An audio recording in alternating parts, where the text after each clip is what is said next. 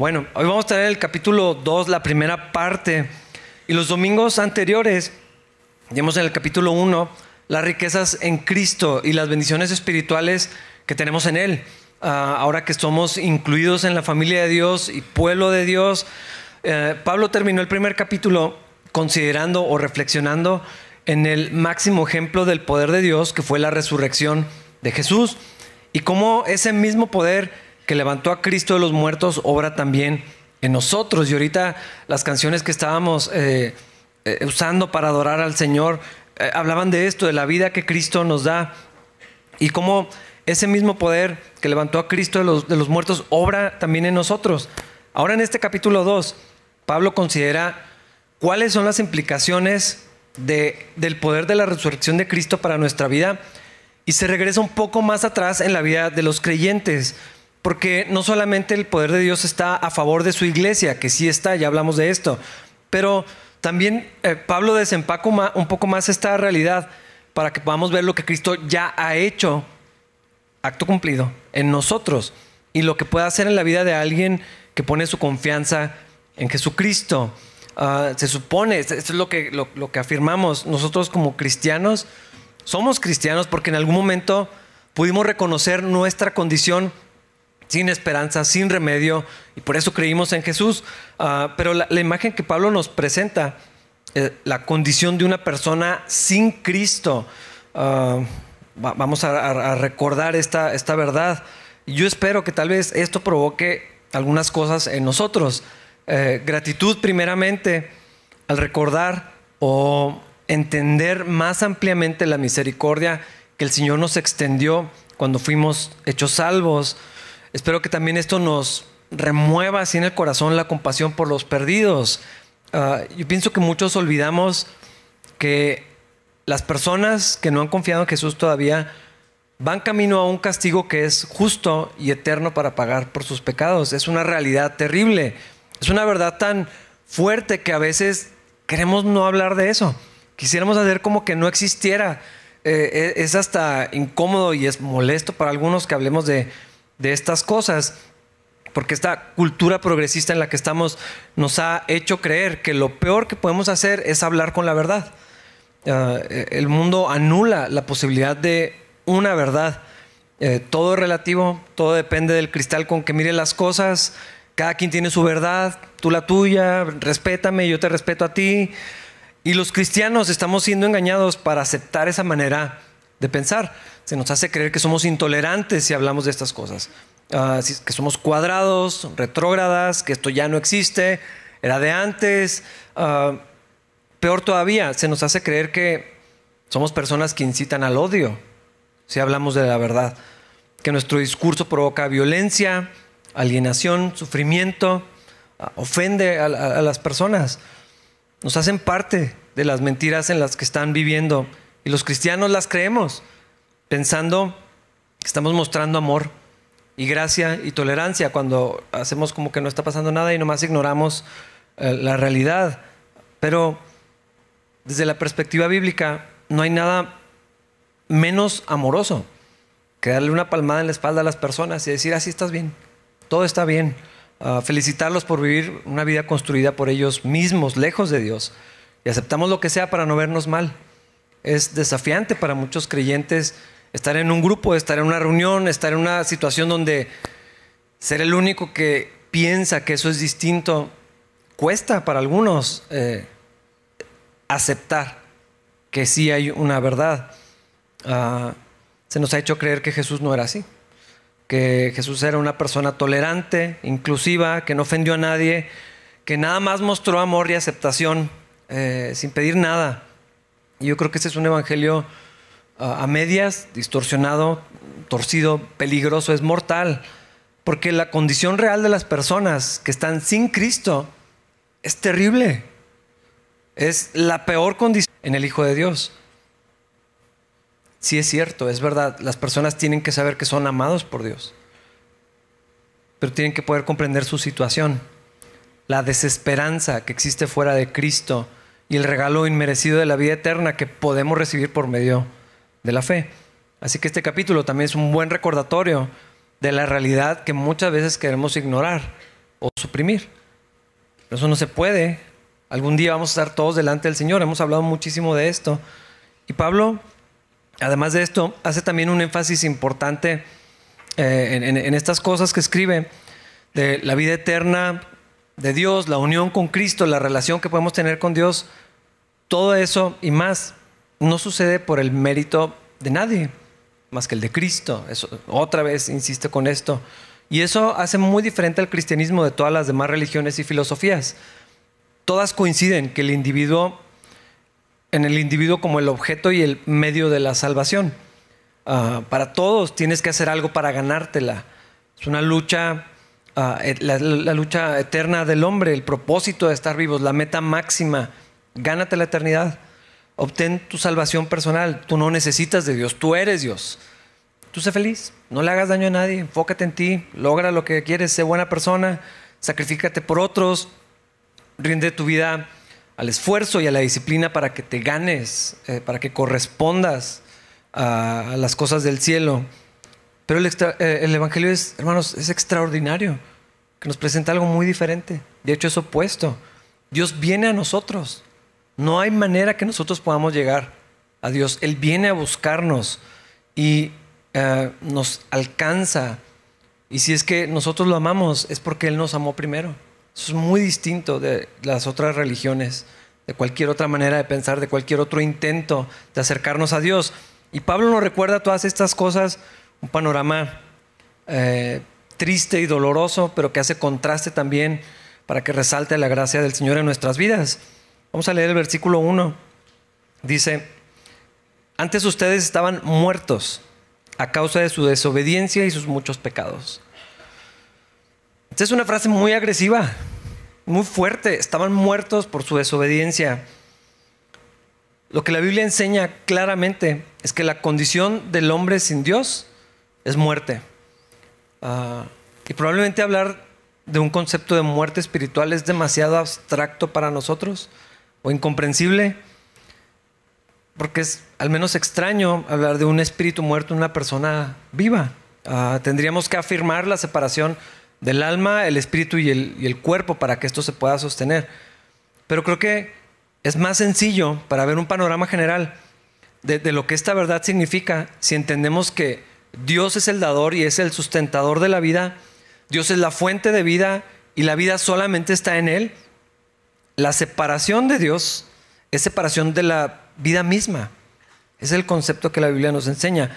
Esta, esta separación se tiene que entender, tenemos que irnos hasta Génesis, hasta ah, la creación, en, un comienzo, cuando Dios formó todas las cosas, el universo, este mundo, todo lo que en él habita, había trazado un plan para que existieran otros seres, los seres humanos, que no fueran solamente espirituales como los ángeles y querubines. Ya existían muchos seres, pero Dios quería otros seres semejantes a ellos, pero no. Entonces formó al, hombre del mismo material que los animales y las plantas, también semejantes a él y a los ángeles, seres espirituales que, que habitan en el reino celestial. Dios hizo al hombre conforme a su imagen, eh, a su semejanza, varón y hembra los creó, dice la palabra. Dios nos hizo para estar cerca de Él, en relación con Él, unidos a la fuente de vida.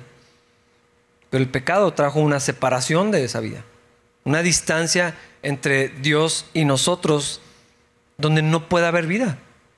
No sé si alguna vez has cortado una rama o una flor. ¿Qué pasa después de un tiempo? Tiene vida, pero ¿cuánto más? Empieza a morir, empieza a decaer y eventualmente se seca y no, no hay vida y es evidente por qué algo nos parece tan obvio, pues no está conectado a la rama. Esa es la idea de la muerte. Lejos de Dios no puede haber vida. Eso fue lo que sucedió allá en, el jardín del Edén. La separación de Dios es muerte y conocer a Dios es vida. Dice Juan 17:3, la manera de tener vida eterna es conocerte a ti, el único Dios verdadero, y a Jesucristo, a quien tú enviaste a la tierra. Hermanos, el pecado trae separación de Dios rompe la comunión con Dios y abre una brecha que es infranqueable. No, no podemos acercarnos a Dios. Yo creo que muchos no vemos la, la profundidad. lo que causa el pecado, porque a veces parece que no sucede nada cuando hay pecado. Pues todo sigue igual, todo se ve igual, no hay consecuencia inmediata, no me cayó un rayo, no siento nada y, no afectara, pero la Biblia dice otra cosa, el pecado causa conflicto directo entre nosotros y Dios. Porque Dios es santo, porque Dios es, es puro, porque no puede habitar pecado en su presencia. Y el pecado trae una distorsión, rompe la relación que tenemos con Dios. No hay nada que podamos hacer para regresar a Dios y alcanzar la gloria de Dios, solo hay muerte. Ese es el panorama para el hombre natural. La paga del pecado es muerte, así vivíamos. Versículo 2. Vivían en pecado, igual que el resto de la gente, obedeciendo al diablo, el líder de los poderes del mundo invisible, quien es el espíritu que actúa en el corazón de los que se niegan a obedecer a Dios. Decirle a alguien que vive en pecado es muy ofensivo. A cualquier persona, aún a creyentes que entienden la verdad, les resulta incómodo. Pero aquí no está nada disimulado. No está suavizado. No hay más que la verdad. Vivían en pecado, obedeciendo al diablo. Yo estoy seguro que nadie piensa que está obedeciendo al diablo. Algunos satanistas tal vez. Pero creo que la obra del enemigo la hemos minimizado muchísimo. La gente no cree que existe, algunos tal vez, pero en especial muchos cristianos, como que no recordamos lo que la Biblia, lo que Dios afirma acerca de este ser. En una ocasión el Señor Jesucristo estaba con un grupo de fariseos y mucha gente y les dijo, ustedes son hijos de su padre el diablo, porque hacen las cosas que él hace, porque aman lo que él ama, se portan como él. Entonces son hijos del diablo. Porque ellos decían, es que somos hijos de Abraham. Por lo tanto, somos los hijos de Dios. Y Jesús le dijo, no, no es cierto. Hijos del diablo. Esto eran palabras fuertes. Porque ellos se sabían el pueblo de Dios y asumían, somos los hijos de Dios. Pero el Señor Jesucristo les dijo otra cosa. Y Pablo nos revela una verdad que sí es aterradora, hermanos. Satanás es el Dios, el príncipe de este mundo, así lo describe la Biblia. Líder de los poderes del mundo invisible. Y este mundo opera bajo su liderazgo. Es su espíritu el que actúa en el corazón de los que se niegan a obedecer a Dios. Es decir, que la corriente de este mundo está inspirada, está manipulada y está dirigida por Satanás. Cuando vemos lo que está sucediendo en, el mundo, en la cultura, en la política, en todo lo demás se vuelve muy obvio que esto es cierto, pero yo, yo creo que lo olvidamos. Como que pensamos una caricatura del diablo, la imagen popular, un ser de rojo con cuernos y cola y un tridente, que está en un solo espacio y, como que, pues, a menos que se me aparezca, es como si no existiera. Pero hermanos, la Biblia afirma otra verdad. Una persona que está sin Cristo no tiene remedio más que obedecer al diablo. Es esclavo del pecado. Ahorita estamos cantando lo opuesto. Se supone, hermanos, que estamos celebrando lo que Cristo hizo en nosotros. Pero parece que algunos no lo creen. Parece que les da flojera repetir que Cristo nos hizo libres. Yo no estoy seguro si lo creemos, pero la Biblia afirma una verdad que es maravillosa. Una persona que no está en Cristo es esclavo. Yo nunca he estado encadenado, gracias a Dios. No sé cómo es eso en, en mi cuerpo, pero de acuerdo a la palabra de Dios, antes de venir a Cristo, así era mi vida y la suya. Esclavos del pecado, viviendo en pecado y obedeciendo al diablo, que es el príncipe de este mundo, que está dañado por el pecado. Dicho de otra manera más clara, no hay buenas personas. No hay quien busque a Dios, eso dice la palabra. No hay justo ni aún uno, ni somos malos buenos. Esto sirve para un discurso político, pero esto no es la verdad. No es cierto. De acuerdo a la palabra de Dios, no es así. Versículo 3. Todos vivíamos así en el pasado. Esto no es una acusación para otras personas de y nos excluimos. Pablo nos dice, acuérdense, hermanos efesios, todos vivíamos así, ustedes también y yo también. Todos vivíamos así en el pasado, siguiendo los deseos de nuestras pasiones y la inclinación de nuestra naturaleza pecaminosa. Por nuestra propia naturaleza éramos objeto del enojo de Dios, igual que todos los demás. Algunos cristianos no quieren decir esto porque piensan que se ve como superioridad. No lo es. Estamos incluidos en esto. No es allá los pecadores y nosotros en una categoría aparte. Pablo dice, así estábamos nosotros también. Ya no. Diferencia importante. Pero igual vivíamos de la misma manera, esclavos del pecado, obedeciendo al diablo, arrastrados, seducidos por nuestras propias pasiones. Esa, en esa desconexión que sufrimos con Dios por causa del pecado, nuestra separación de Dios, solamente podíamos obedecer al diablo y a nuestras pasiones. ¿Cuál es la diferencia? Si surge una ocasión para hacerle infiel a mi esposa, ¿es el diablo que me está tentando?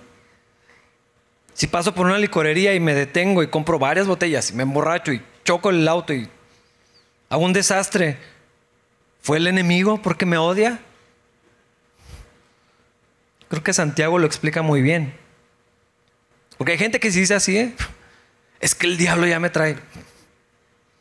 No. Santiago 1 explica la tentación, versículos 14 y 15. La tentación viene de nuestros propios deseos, los cuales nos seducen y nos arrastran. De esos deseos nacen los actos pecaminosos y el pecado cuando se deja crecer da luz muerte. Cuando el hombre fue separado de Dios, toda la humanidad sufrió estas consecuencias. Romanos 5 nos dice que por eh, eh, Adán, su pecado introdujo la muerte a la humanidad. De modo que la muerte se extendió a todos, porque todos pecaron. El pecado de Adán ha ocasionado no solamente que poseamos, que tengamos una naturaleza pecaminosa, sino que somos culpables delante de Dios, somos merecedores de un castigo. Ah, las personas heredamos una naturaleza pecaminosa, que es perversa, que nos seduce, que nos arrastra. Cada quien, lo, que está ahí adentro, es diferente tal vez. Algunos batallan más con unas cosas que con otras. Hay tentaciones que no existen para algunas personas y para otros es ah, su batalla mayor. Pero esa naturaleza pecaminosa quiere ir y va en contra de los deseos de Dios y de la voluntad de Dios es opuesta a la voluntad de Dios. Resiste a Dios mismo. Y de esos deseos nace el pecado. O sea, está el deseo y luego produce las acciones. Me gusta como lo dice Santiago, si se deja crecer, si eso crece, da luz muerte. Así nace el pecado. El hombre natural, hermanos, es incapaz de vencer su pecado. Puede haber algo de superación, puede haber mejora. Es cierto, yo creo que todos lo vemos. Pero no pueden vencer al pecado aparte del poder del Espíritu Santo. Nadie puede hacer esto. Ese es un poder que nos da el Espíritu, que solamente se recibe, se obtiene cuando una persona se arrepiente de sus pecados y pone su fe en Jesucristo y el sacrificio expiatorio por esos pecados que el Señor hizo en la cruz. Y hay un momento en la vida de cada uno de nosotros cuando nos volvemos conscientes de nuestra propia tendencia al pecado. Algunos más pequeños que otros, pero no hay tanta diferencia, es más o menos la misma etapa, donde nos damos cuenta, eso que surge, eso que nos arrastra, esos pensamientos que son incorrectos, que son inapropiados, algo dentro de mí quiere hacer algo que va en contra de lo que yo sé que Dios quiere. No hay opción. Podemos decir que por causa de esta naturaleza pecaminosa que todos tenemos, los seres humanos eligen pecar, aman el pecado, defienden el pecado y se glorían en el pecado. Somos no somos pecadores porque pecamos, sino pecamos porque somos pecadores. O sea, no hay opción más que pecar, esclavos del pecado. El concepto de la esclavitud se ve diferente hoy, es meramente histórico en la, mayoría de los casos. Tal vez no entendemos lo que significa no tener libertad, realmente. O sea, soy incapaz de moverme en esta dirección si me llevan para allá. Hago nada más lo que me dicen que tengo que hacer. No tengo remedio, estoy atado a las cadenas. Eso es lo que la Biblia enseña de la condición del hombre natural, la persona que no está en Cristo. No hay alternativa más que pecar. Eso no quiere decir que todo lo que hacemos antes de Cristo está malo, son malas acciones, no es lo que está diciendo. Una mamá que no está en Cristo pueda cuidar a sus hijos con amor. Una persona puede ser honrada, no se roba dinero, aunque no esté en Cristo. Obviamente no está diciendo que eso es pecaminoso en sí, sino son acciones que no obtienen justicia delante de Dios. No hay fruto, no, no puede ser recibido por, por Dios, no es suficiente, no nos alcanza para, para alcanzar redención delante de Dios. Y no hay fe en eso. Y la Biblia enseña que todo lo que no viene de fe es pecado. No alcanza, es insuficiente. Nuestras mejores obras, por eso expresa así la palabra de Dios, nuestro mejor trabajo, nuestra mejor moralidad ofrecida delante de Dios sin Cristo, hermano, no sirve para nada. Por eso es importante recordar lo que la Biblia dice cuando consideramos a las personas que no están en Cristo. Otra vez, no es un sentido de superioridad, porque no, no lo es. Pero si minimizamos, pues no, no somos tan diferentes. Es más o menos lo mismo. No más no es cristiano. Híjole, hermanos, si hay una enorme diferencia en esto. No, no nos hace mejores, pero estamos, somos diferentes. Somos otras personas, nacidos de nuevo. No podemos decir, es lo mismo, no pasa nada. No quiero juzgar. No hace falta hacerlo. Una persona que está sin Cristo está irremediablemente perdido nuestros mejores representantes, los mejores hombres y mujeres y familias que puedas conocer, sin Cristo están perdidos. Lo más triste, así como dice Pablo, es todos vivíamos así en el pasado. Todos nosotros, siguiendo los deseos de nuestras pasiones y la inclinación de nuestra naturaleza pecaminosa, por nuestra propia naturaleza, éramos objeto del enojo de Dios, igual que todos los demás. ¿Qué quiere decir esto último? que como no teníamos otra opción más que pecar, o sea, más que ofender a Dios, más que actuar en su contra, cada cosa en su contra, todos quedamos expuestos a la ira de Dios. No se trata de quién es más bueno y más malo, es, es algo mucho más grave que eso y más importante. El pecado no hace más que acumular sobre nuestras cabezas juicio de parte de Dios. ¿Quién quiere tener a Dios de enemigo? ¿Quién quiere recibir? O sea, fíjense las palabras que usa Pablo, objeto de la ira de Dios. Toda la ira de Dios colocada en alguien. Es lo que está diciendo Pablo. Todos éramos objeto de la ira de Dios. ¿Dónde va a caer el juicio de Dios? ¿Dónde va a caer la furia de Dios? En los pecadores. Es terrible lo que está diciendo. ¿Quién quiere estar ahí? Sin embargo, Pablo está diciendo, así vivíamos todos nosotros, ustedes y yo.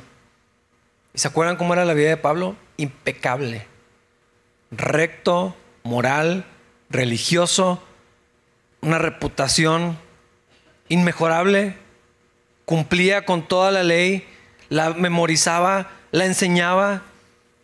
Casi no podías escoger a alguien mejor que Pablo. Y él dice, así estábamos todos, esta era nuestra condición. Nuestro pecado acumula juicio justo de parte de Dios, porque nuestro Dios es un Dios santo, es un Dios justo también. Dios castiga justamente el pecado. No puede simplemente ignorarlo o pasarlo por alto. Muchas personas quieren tener en contra de Dios esto mismo, que no perdona. ¿Dónde está el perdón de Dios? ¿Dónde está el amor de Dios? Pero lo que quieren decir es que Dios debería negar su propia naturaleza. Hermanos, eso no se puede. Es imposible.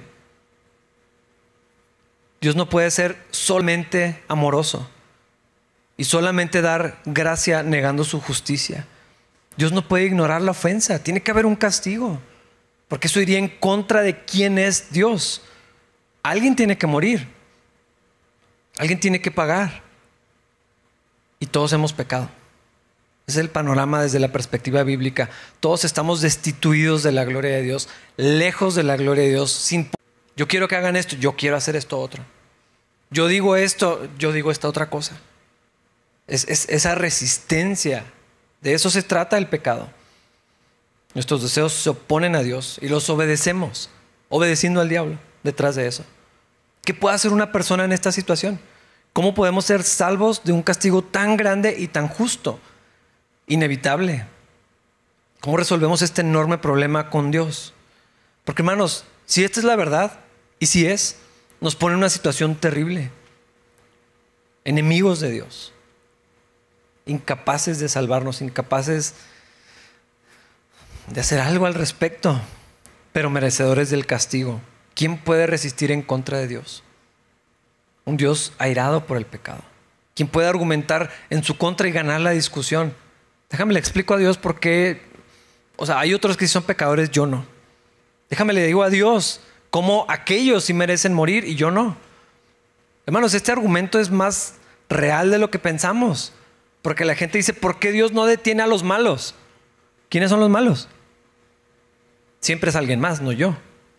Nunca he escuchado a alguien decir, ¿por qué Dios no me detiene? Y me aniquila. siempre es otro. Los que hacen ciertas cosas. Otros son los malos, otros son los perversos, otros son los pecadores. Menos yo. ¿Quién va, a ganarle esa discusión a Dios? ¿Quién puede traer un abogado o defenderse a sí mismo y, ganar, donde Dios diga, bueno, eres la excepción? Nadie puede. Nadie tiene tan poquitos pecados que se puedan ignorar. Es que lo mío no es tan grave. No le hago daño a nadie. Nadie es tan buena persona que se pueda ganar la salvación o el cielo por su propia bondad. Nadie es tan moral y conocemos personas morales. Yo estoy seguro que todos conocemos familias o personas, individuos muy morales, muy correctos, buenas personas, buena gente. Y así los clasificamos. Bien buena gente. No tengo nada en su contra, no tiene cola que le pisen. Nadie le puede señalar algo. Pero hermanos, delante de Dios no existe eso. No hay una persona así. Nadie se puede defender delante de un Dios que va a vaciar su ira sobre el pecado. Una y otra vez, una lista enorme de ofensas. En Colosenses Pablo describe el acta de los decretos en nuestra contra. Rafa hizo esto a los 14 años, a los 15, hermanos, una lista interminable. La mía nada más. Ni me acuerdo de todas las maneras en las que ofendía al Señor. Ni sé todas las maneras en las que lo hice. Diarias, personales, familiares, colectivas, acumuladas por años, por siglos, desde el comienzo de la historia de la humanidad, empezando con Adán, ahí empezó la lista, errando al blanco continuamente, pensamientos, acciones, actitudes, omisiones y palabras. Hermanos, ¿cómo le hacemos? ¿Dios va a castigar eso? Sí, Dios nomás está enojado y no va a meter las manos. Es injusto, es egoísta que lo haga.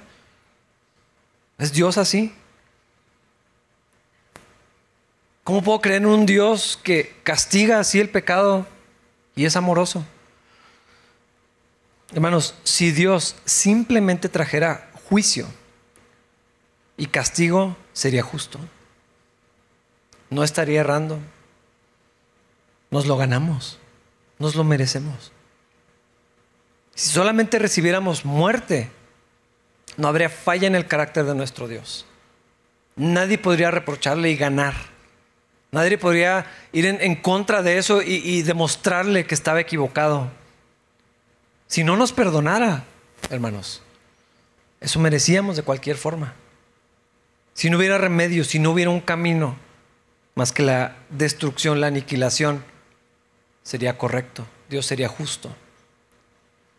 Él retenía su santidad y su justicia y nadie podía hacer nada al respecto, nadie tendría la razón delante del Señor, solo que una horrenda expectativa de un juicio inminente. Qué tan maravilloso nuestro Dios, versículos 4 y 5, pero Dios, pero Dios es tan rico en misericordia y nos amó tanto que a pesar de que estábamos muertos por causa de nuestros pecados, nos dio vida cuando levantó a Cristo de los muertos. Es solo por la gracia de Dios que ustedes han sido salvados. Casi nunca hay un pero que sea bueno o positivo. Cuando alguien te dice algo, me encantó, no sé qué, estuvo bien, pero ya se arruinó todo lo que fuéramos a decir. Casi no hay peros buenos. Este, no sé si es el único, el único que me puedo acordar. Gracias a Dios por este, pero, pero Dios, tan rico en misericordia, millonario en misericordia, no sé cómo decirlo de otra manera. Dios es justo y Dios es santo, pero también es grande en misericordia al mismo tiempo. No es una en contra de la otra, no se puede. Nos amó tanto, es lo que está diciendo Pablo, Dios nos amó tanto, tan grande el amor de Dios, indescriptible, que estando en la peor de las condiciones, sin opciones, sin remedio, sin esperanza, allí nos amó. Nos amó cuando lo ofendimos. Yo creo que todos saben esto. Cuando alguien te ofende, tal vez después lo puedas perdonar. Pero casi siempre la objeción es, pero lo sigue haciendo. Pero nada ha cambiado, ¿verdad? Y decimos, ¿cómo puedo perdonar cuando la herida sigue abierta? Bueno, Dios nos muestra que siendo ofensores, en esa condición, ahí nos amó cuando lo ofendimos y mientras lo seguíamos ofendiendo. Piensa en la imagen de la cruz. Está el Señor ahí padeciendo, sufriendo un montón físicamente, la angustia en su corazón y diciendo, Padre, perdónalos. A los que le, acaban le están clavando, le acaban de golpear y escupir y humillar. Es indescriptible este amor.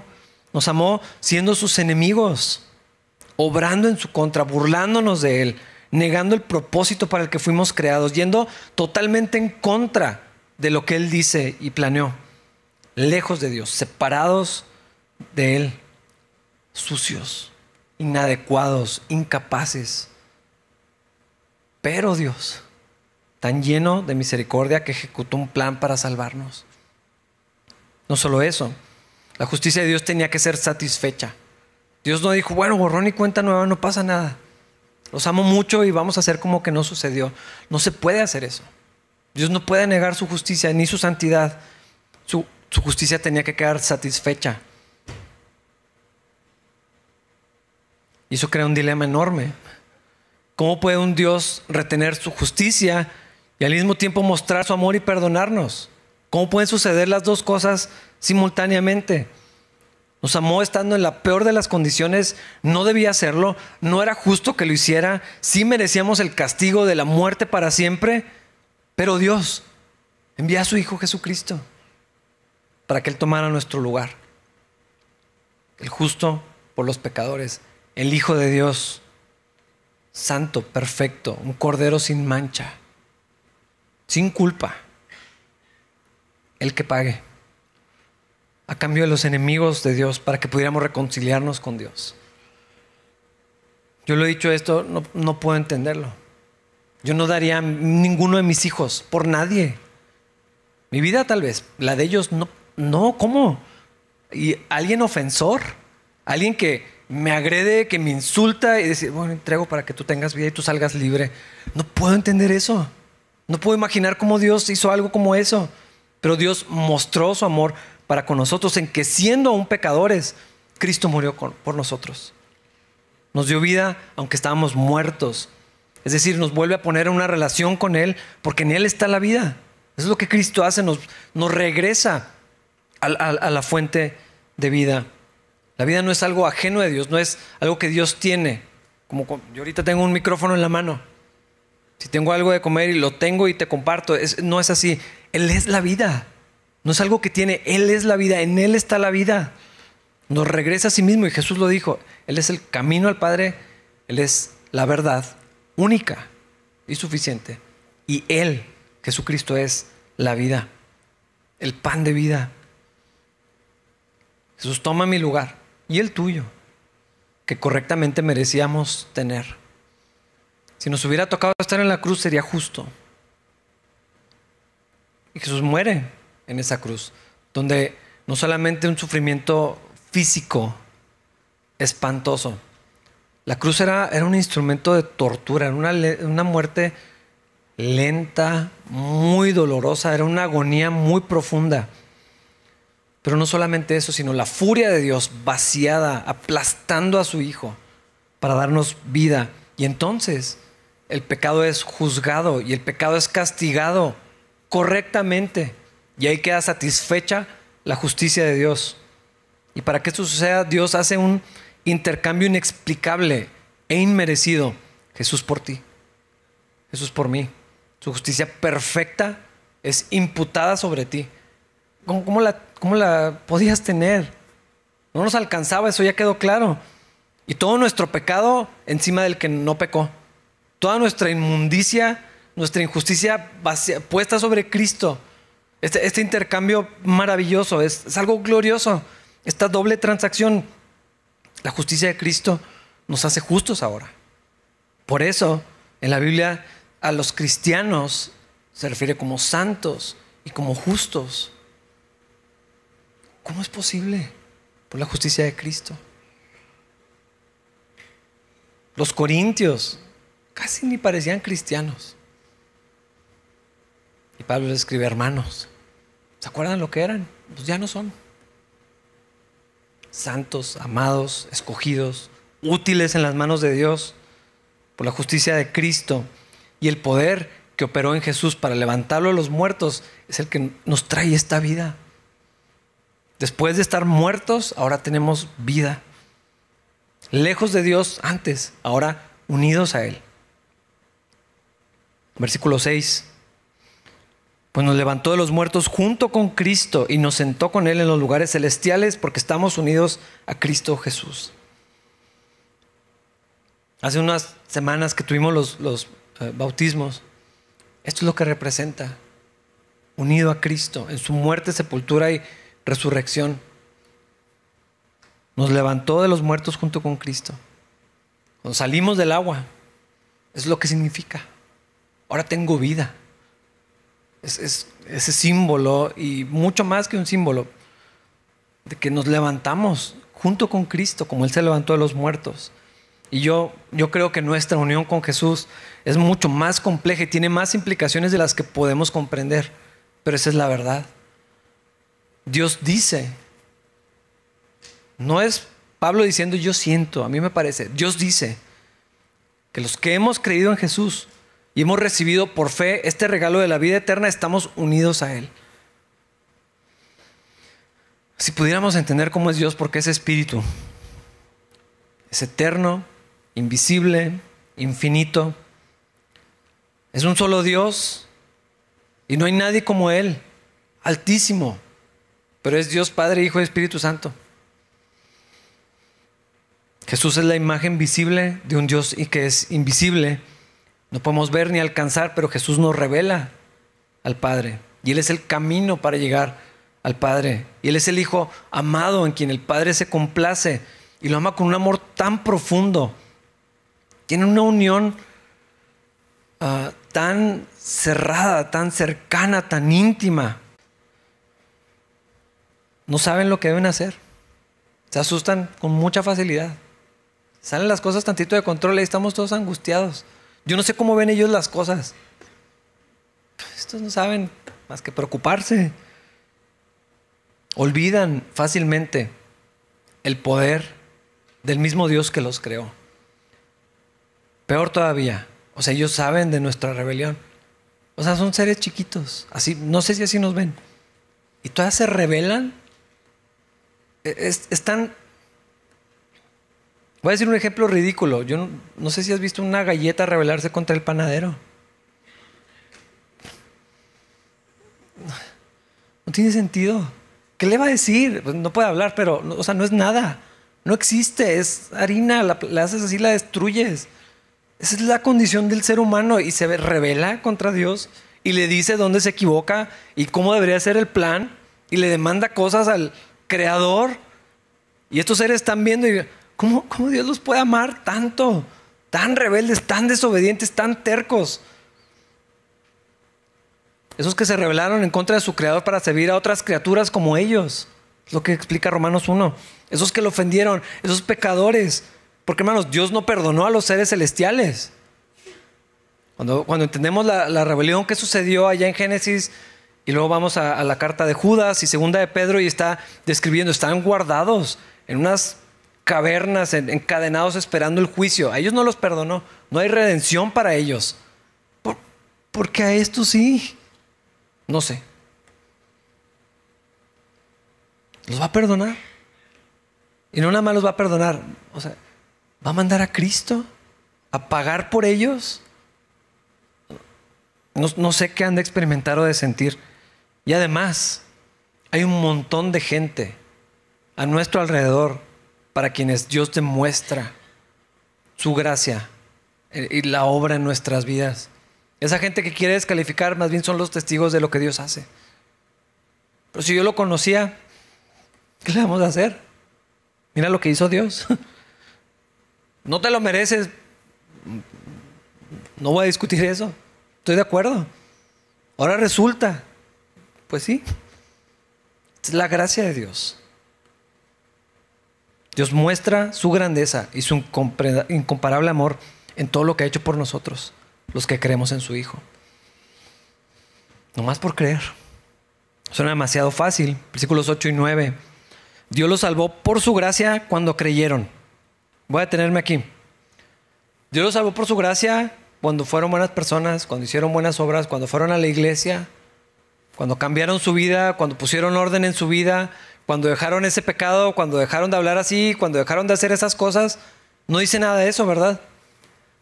Dios los salvó cuando creyeron. Cuando creímos.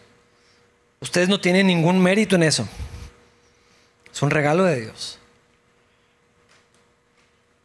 Papás, si creen que se merecen algo hoy porque es Día del Padre, ya no es un regalo. Van y compren unas chuletas y las hacen. Si te lo mereces, ya no es un regalo, es una deuda. Así no funcionan los regalos. Cuando te dan algo es algo que no merecías, que no esperabas, que no debías tener. Algo que no estaba antes y ahora lo tienes. La salvación no es un premio, dice aquí, por las cosas buenas que hayamos hecho. Así que ninguno de nosotros puede jactarse de ser salvo. Nadie puede decir, yo sí me lo gané, yo sí me lo merecía, yo siempre amé al Señor, yo siempre me guardé, yo siempre creí, yo siempre amé a Dios, yo siempre... Nadie, nadie, nadie, nadie puede decir nada de esto. Tú no aportas nada, esto lo dijo Jonathan Edwards, tú no aportas nada a tu salvación excepto el pecado que lo hizo necesaria. Gracias a Dios por gente que dice las cosas así. Tenemos que recordarlo, porque en algún momento, yo no sé cuándo, perdemos de vista la gracia de Dios en nuestras vidas. Esta verdad es lo que hace al cristianismo tan especial, tan distinto y también tan controversial. Es chocante. ¿Cómo que nomás por creer? Pero te lo tienes que ganar, pero tienes que hacer. Es que ahí no dice eso. La salvación es un regalo de Dios para los perdidos, no es un premio para los buenos. Tú no te lo merecías, ahí te va. Así funciona. Desde un punto de vista práctico, supongamos que una persona sí contribuye a algo en su salvación. Si eso fuera posible, no es, pero si fuera. ¿Quién se va a llevar el mérito en el cielo? Bueno, pues es que Dios hizo, sí hizo, pero lo que yo hice. Ah, si los humanos obtienen el crédito, eso le resta crédito a Dios. Eso le quita pues bueno, sí, Dios hizo su parte. Ah, gracias por Jesús, pero si yo no hubiera hecho lo mío, suena ridículo porque así es. No merecíamos nada, hermanos, es un regalo. Las alabanzas no darían toda la gloria a Dios, podríamos cantar una y una. Una de gloria al Señor y otra para mí. ¿Se imaginan lo ofensivo que sería eso? Lo grotesco que sería, lo ridículo que sería hacer algo como eso. Es inconcebible.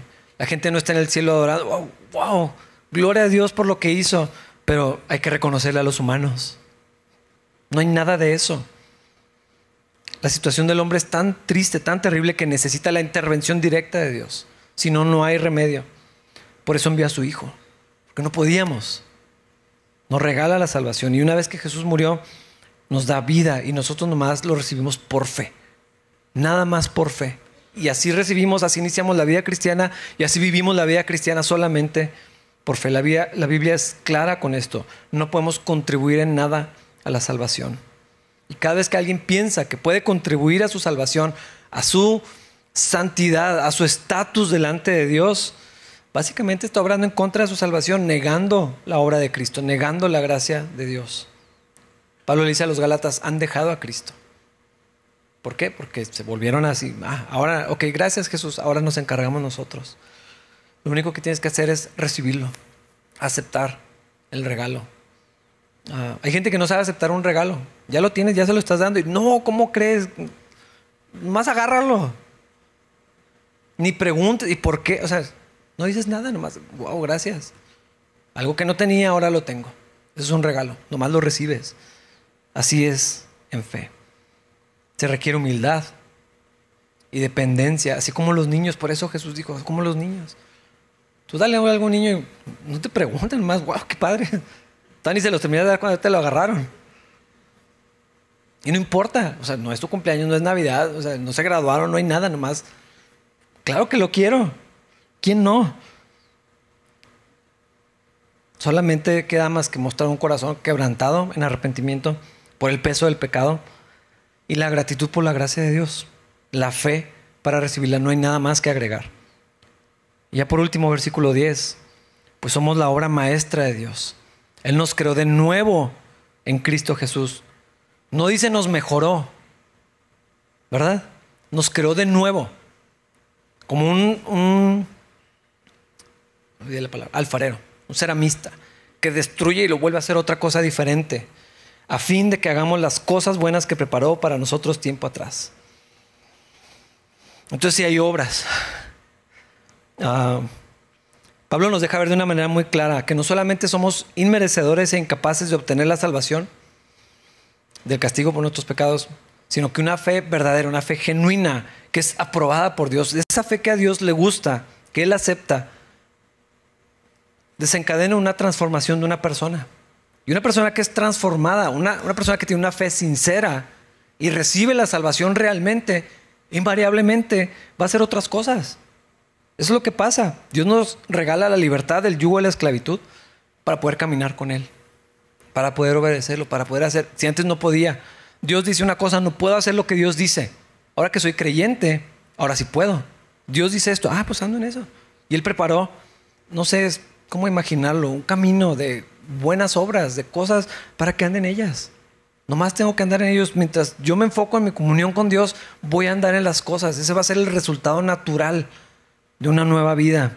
No somos salvos por las cosas buenas que hacemos, pero nos hizo nuevos para que hagamos cosas buenas, buenas obras. Ahora podemos hacer su voluntad, podemos caminar con Él. Antes estábamos muertos, pero ahora tenemos vida. Vamos a ponernos de pie para orar.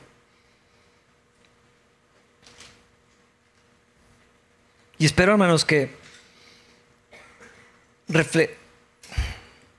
volvamos a pensar en estas cosas, las volvamos a leer. Es más profundo de que nada más lo que yo pueda explicar no me alcanza. Pero sí lo podemos volver a leer y meditar y agradecer y creerlo para andar en eso esta semana y el resto de nuestras vidas. Así lo hizo el Señor. Padre, gracias por la nueva vida que nos das juntamente con Jesús. Porque ese poder que actuó en Él para levantarlo a los muertos nos trajo vida también. Enséñanos a andar como vivos, cerca de ti, en comunión contigo. Gracias Dios por este regalo. No lo merecíamos, Señor. No tenías que hacerlo. Pero gracias Dios por haberlo hecho.